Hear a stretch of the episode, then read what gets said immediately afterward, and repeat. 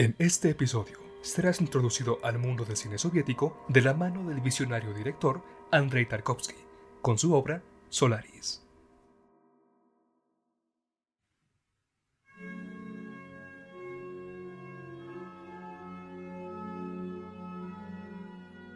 El cine de la Unión Soviética pasó por múltiples etapas que le han dado prestigio a lo largo de la historia. La Rusia de los Ares encontró sus primeros trabajos de ficción con las comedias de Yevgeny Bauer y los primeros acercamientos a la temática revolucionaria de Yakov Protasanov.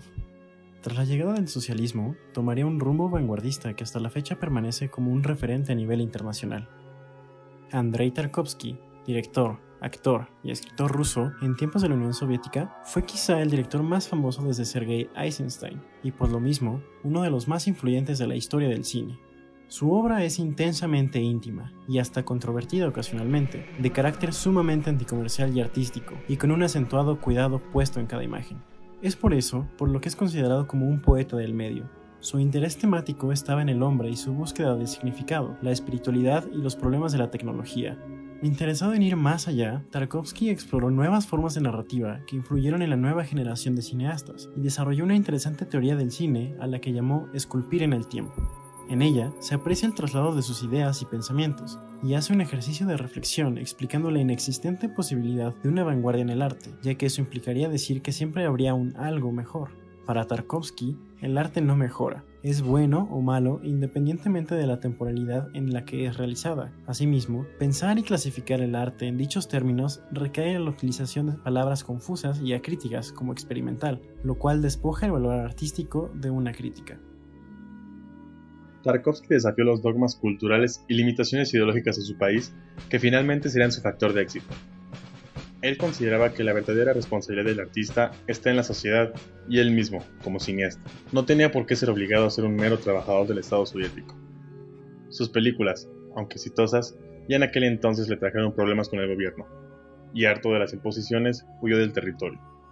Realizó Solaris una vez en el extranjero, cinta que llevaba escribiendo desde 1968, primero porque necesitaba el dinero y segundo por la censura.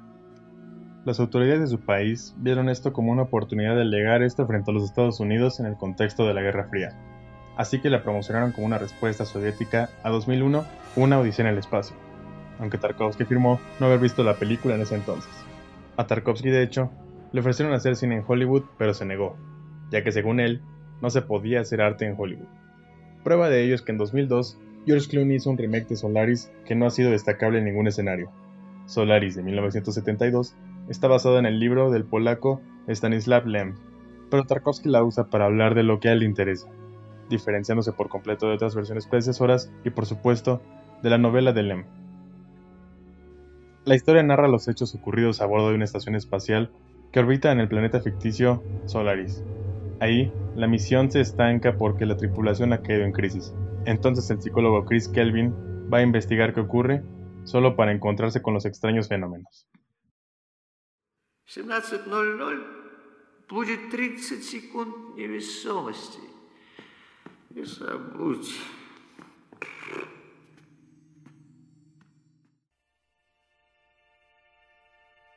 Tarkovsky quería aportar una nueva profundidad emocional e intelectual a la ciencia ficción, viendo la mayor parte de este tipo de películas como superficiales.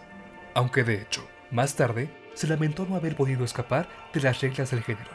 Sin embargo, la película tuvo múltiples premios y nominaciones, y hoy en día se cita a menudo como una de las mejores referencias de la ciencia ficción, lo cual no le bastó a Tarkovsky para evitar verla como su película menos lograda. Las ideas que Tarkovsky trataba de expresar en esta película las desarrollaría aún mejor en Stalker de 1979. En ese sentido, esta podría verse como una continuación.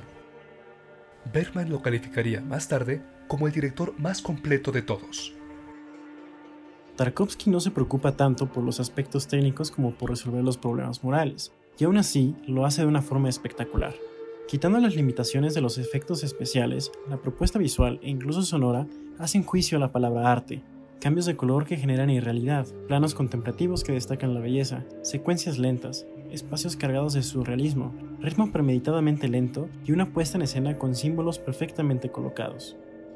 Edward Artemiev es el autor musical, quien combina elementos electrónicos, sonidos, ruidos y silencios.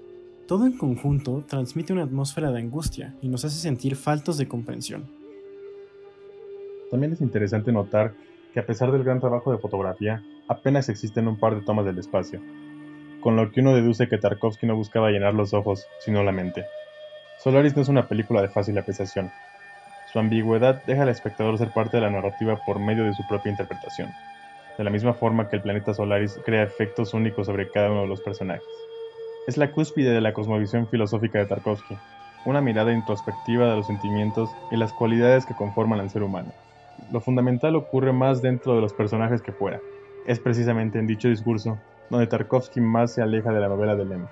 El ejemplo más claro de todo esto lo encontramos con el personaje de Harry, quien sucumbe ante la desesperación de no poder entenderse humana. También existe una ambigüedad entre ella y la mamá de Chris, referente al conflicto edípico que explicaría la incapacidad de amar de Chris y su ilusión de omnipotencia infantil expresada en la soberbia cientificista y el desafío del padre. Dios funciona como esa proyección paterna, la reconciliación con el cosmos está conectada con el perdón. El viaje a Solaris le ha devuelto el sentido a Chris, reconciliándose con su espiritualidad y capacidad de amar. Cabe mencionar que la cinta tiene uno de los finales más icónicos de la historia cinematográfica, en el que desde los ojos de Chris vemos el viaje psicodélico del personaje.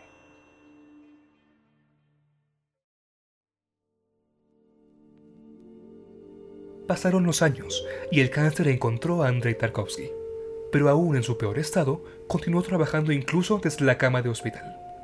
Las autoridades soviéticas consintieron que su hijo fuera a visitarlo antes de morir, aunque exigieron su cuerpo tras el deceso, lo cual fue rechazado por su esposa en reproche ante un país que tanto le hizo daño a él y a su familia.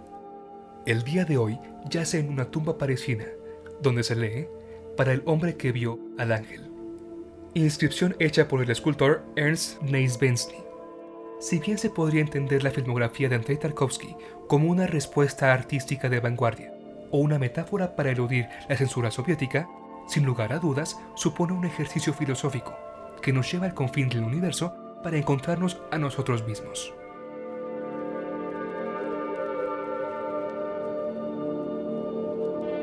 Edición, investigación y voces de Roberto Armas, Arturo Marín y David Valencia.